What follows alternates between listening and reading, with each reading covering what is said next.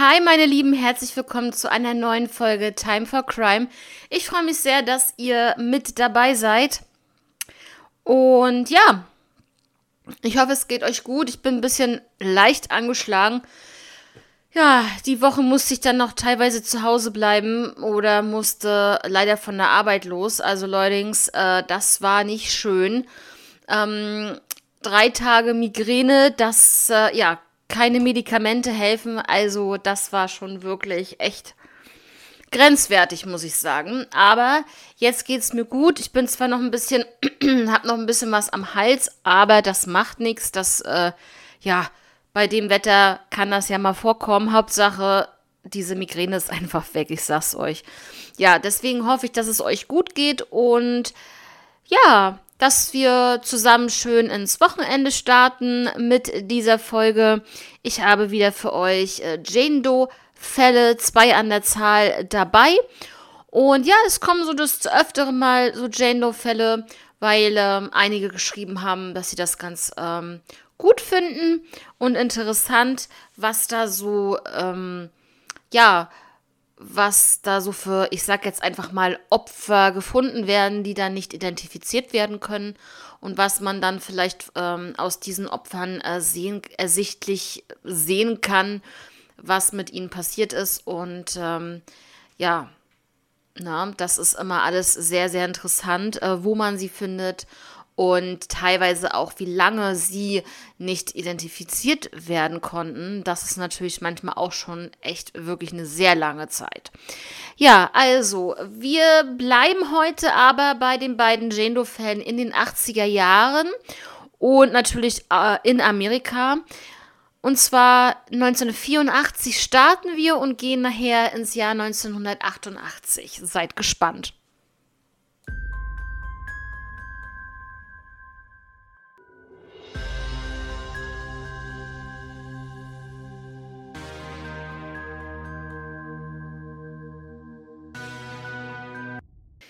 Ja, ihr Lieben, also im ersten Fall im Jahr 1984 gehen wir in ähm, oder nach äh, Vernon County. Vernon County in Wisconsin. Und dort wurde eine Leiche gefunden und zwar von Jugendlichen. Am 4. Mai 1984 war das Ganze.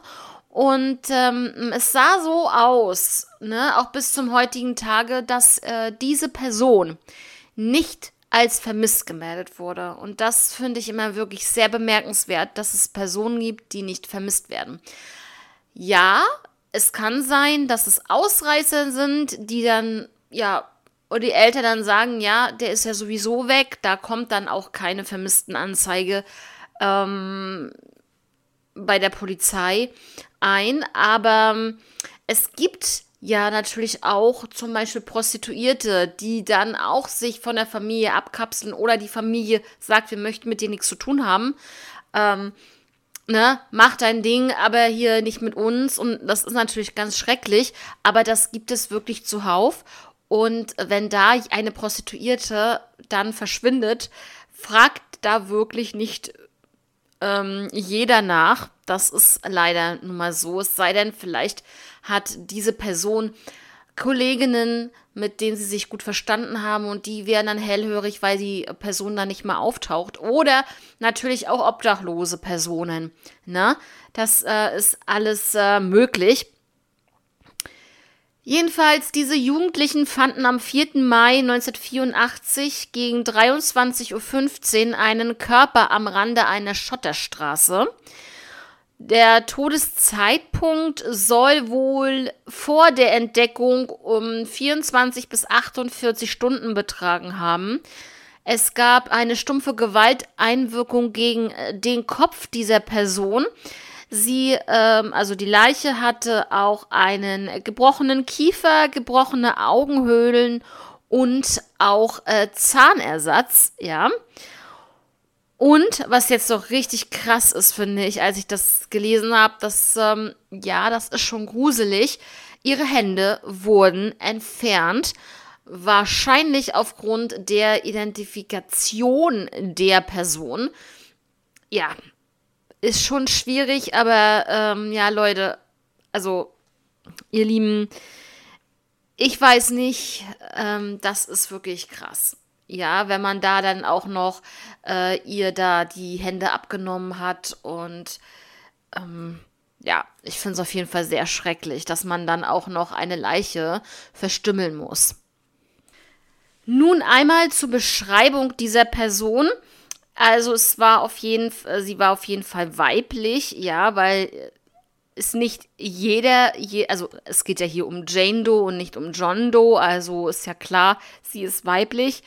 Sie war zwischen 50 und 65 Jahre alt, hatte braune und ergraute Haare, eine kürzlich verwendete Dauerwelle, so wird es vermutet, war zwischen 1,65 Meter und 1,67 Meter groß und wog 68 Kilo, hatte, wie ich vorhin schon gesagt hatte, Zahnersatz, also Zahnprothesen und zwei Zähne fehlten.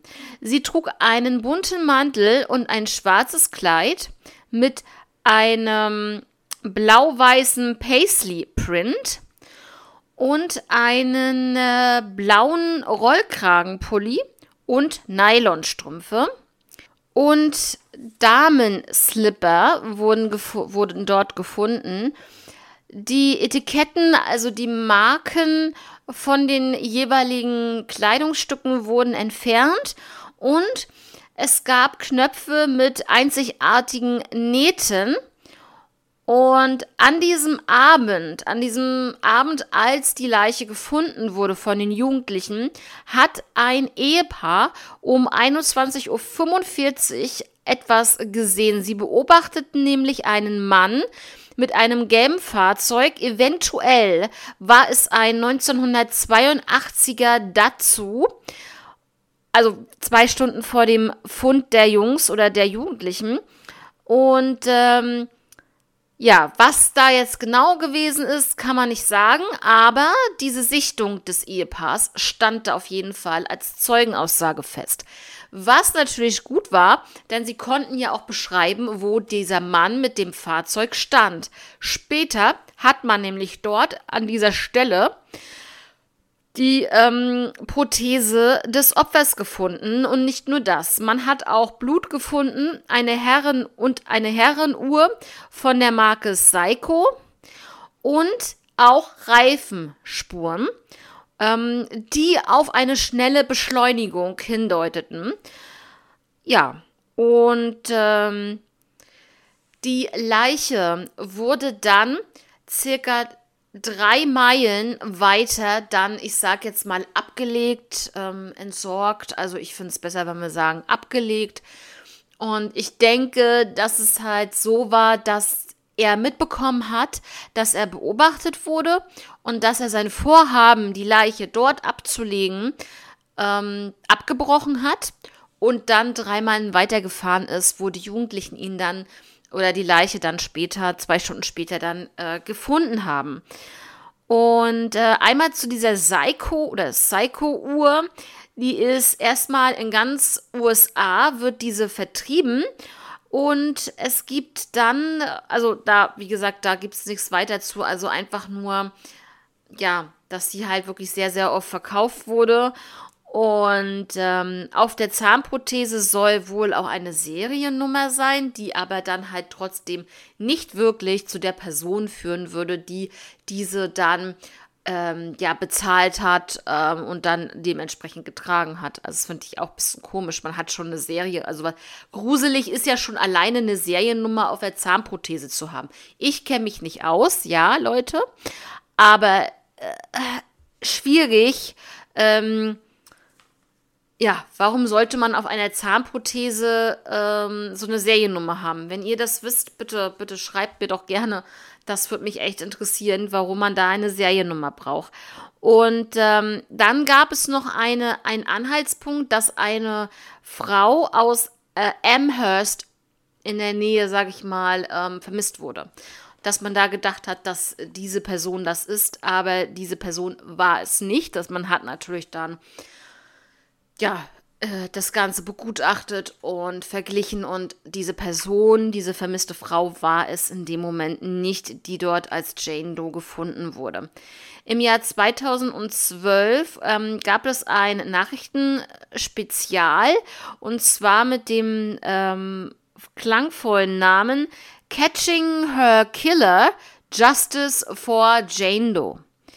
Ja, und drei Jahre später wurde sie dann wieder exhumiert. Ja, es wurden dann Proben aus Nase und Rachenraum genommen und auch vom Lungengewebe und von der Kleidung. Ähm, ich finde es bemerkenswert. Ich dachte schon immer, die Leiche zersetzt sich dann, ähm, dass man da noch äh, vom Lungengewebe da Proben auch noch nehmen könnte.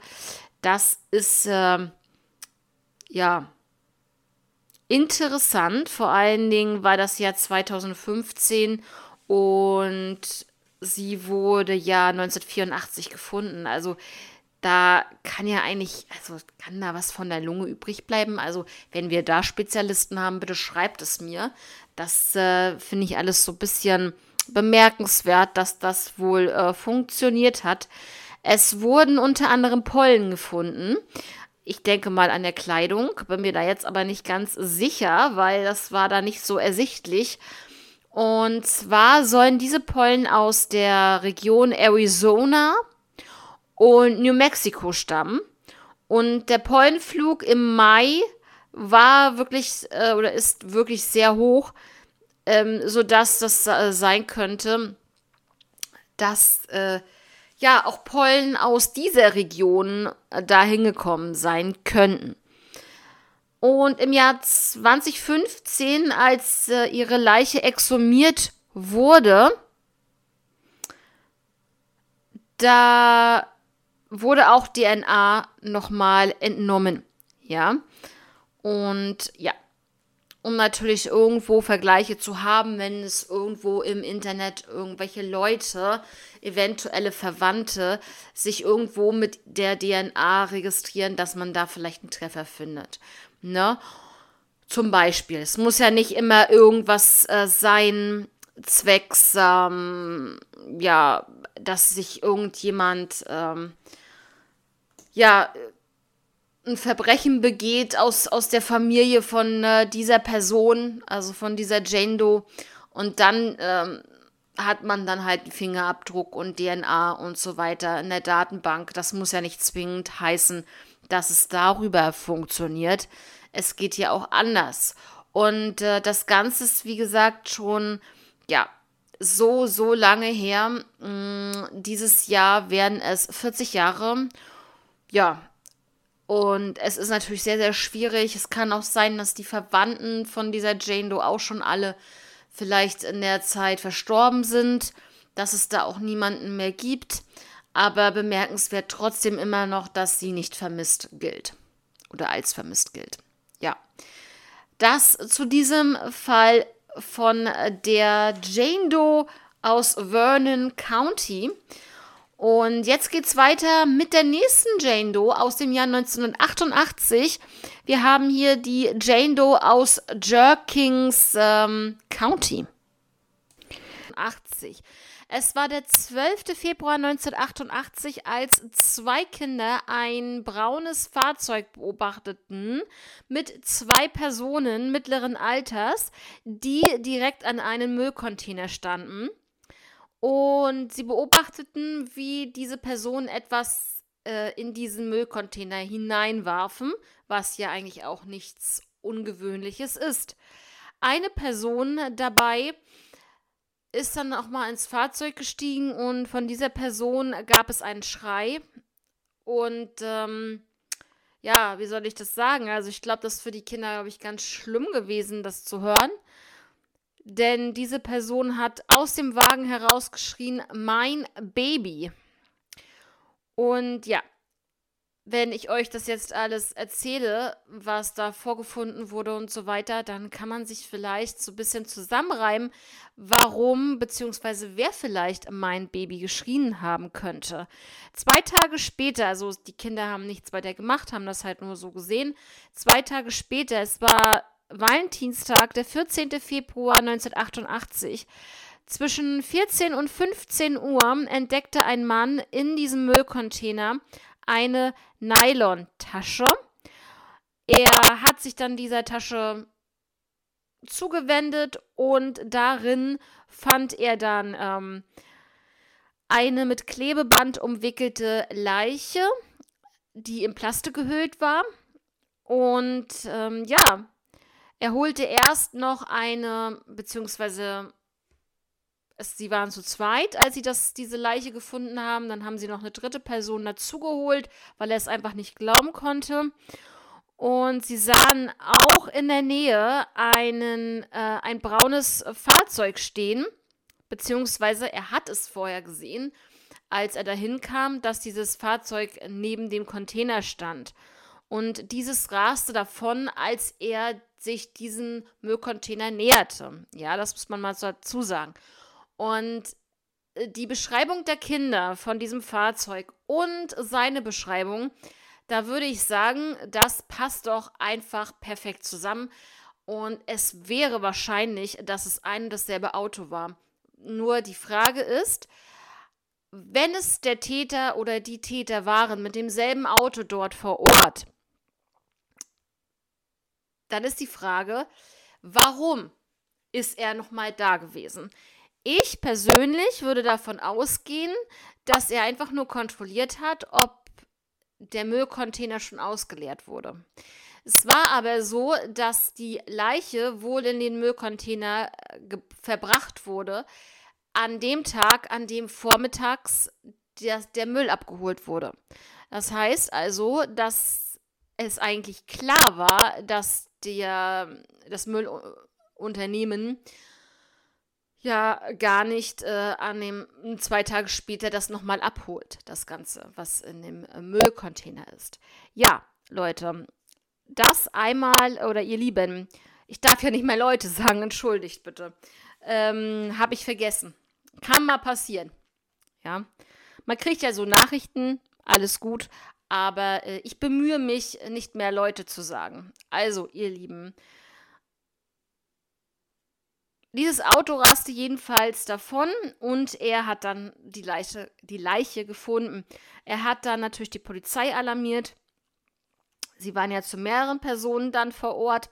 Es wurde unter anderem auch eine Bettwäsche gefunden, ein hellgrünes ähm, Wurfkissen mit einem Blumenmuster drauf, ein einfaches Laken und ein eine kastanienbraune Bettdecke wurde dort auch gefunden. Dieses Blumenmuster war aus Satin. Und es gab auch ein blaues Handtuch, das war bestickt mit lila Schmetterling. Also auch sehr markant, finde ich. Der Fundort, ja, ist auch ganz wichtig. Auf dem Gelände einer Logistik, äh, eines Logistikunternehmens ist äh, dieser, dieser Leichenfund gewesen. Und zwar an der Route 21.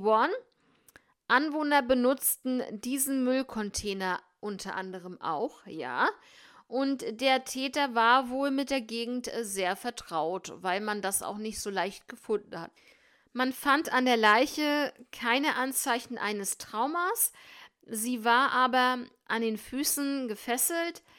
Sie hatte keine Drogen in ihrem Blutkreislauf.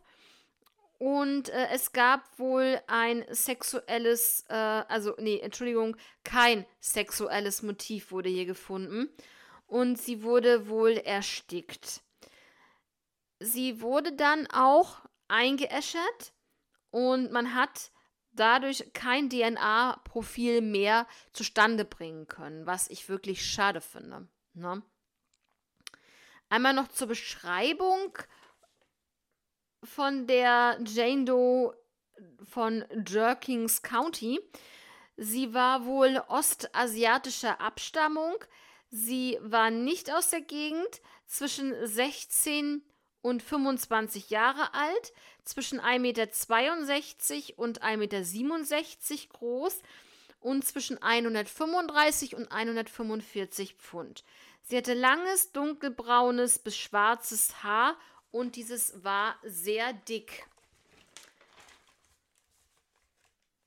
Ihre Zähne waren in einem guten Zustand und die, also nur die oberen Zähne waren schief gewachsen.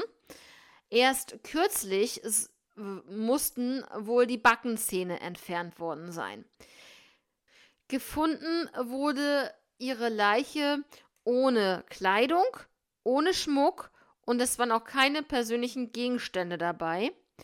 Und sie hatte sich kürzlich die Beine rasiert.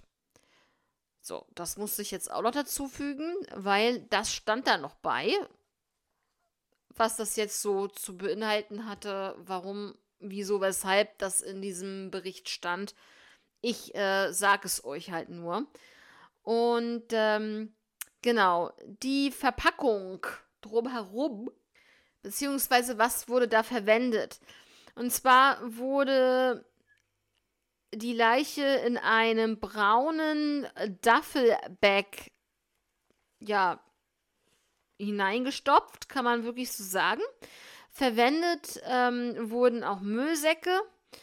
Dann haben wir dieses hellgrüne Kissen mit Blumenmuster, die kastanienbraune Tagesdecke, das Handtuch mit den Schmetterlingen und das Bettlaken ohne eine Stickerei.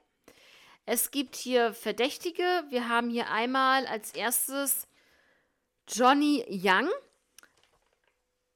Es war so, dass er, also dass es einen Anruf bei der Polizei gab und dass es ähm, dort ein Geständnis abgelegt wurde. Dann wurde dieses Geständnis aber widerrufen. Und er war zu dem Zeitpunkt 1988 23 Jahre alt. Heute ist er bereits schon verstorben. Und genau, was man halt herausgefunden hat in seinem Schlafzimmer war ein Teppich, das ähnelte den Fasern ähm, von den Fesseln des Opfers. Das ist natürlich, ähm, deswegen ist er da ja auch verdächtig, aber halt heutzutage nicht mehr am Leben. Der zweite Verdächtige ist ein Serienmörder und, oder, äh, oder allgemein Serienmörder. Larry Devane Hall, Samuel Little und Keith Hunter Jesperson. Und es gab hier eine Verbindung zu diesen dreien zu ähnlichen gelagerten Fällen im Jahr 1989. Mehr habe ich dazu jetzt nicht. Nur die mussten auch erwähnt werden. Dann als dritten Verdächtigen haben wir den Serienmörder Christopher Below. Er war wahrscheinlich verantwortlich für das Verschwinden von einer gewissen Chrissy Porco in South Carolina. Sie war aber nicht die Jane Doe, die wir jetzt hier gefunden haben. Also das wurde verglichen. Also diese Chrissy Porco wird immer noch vermisst.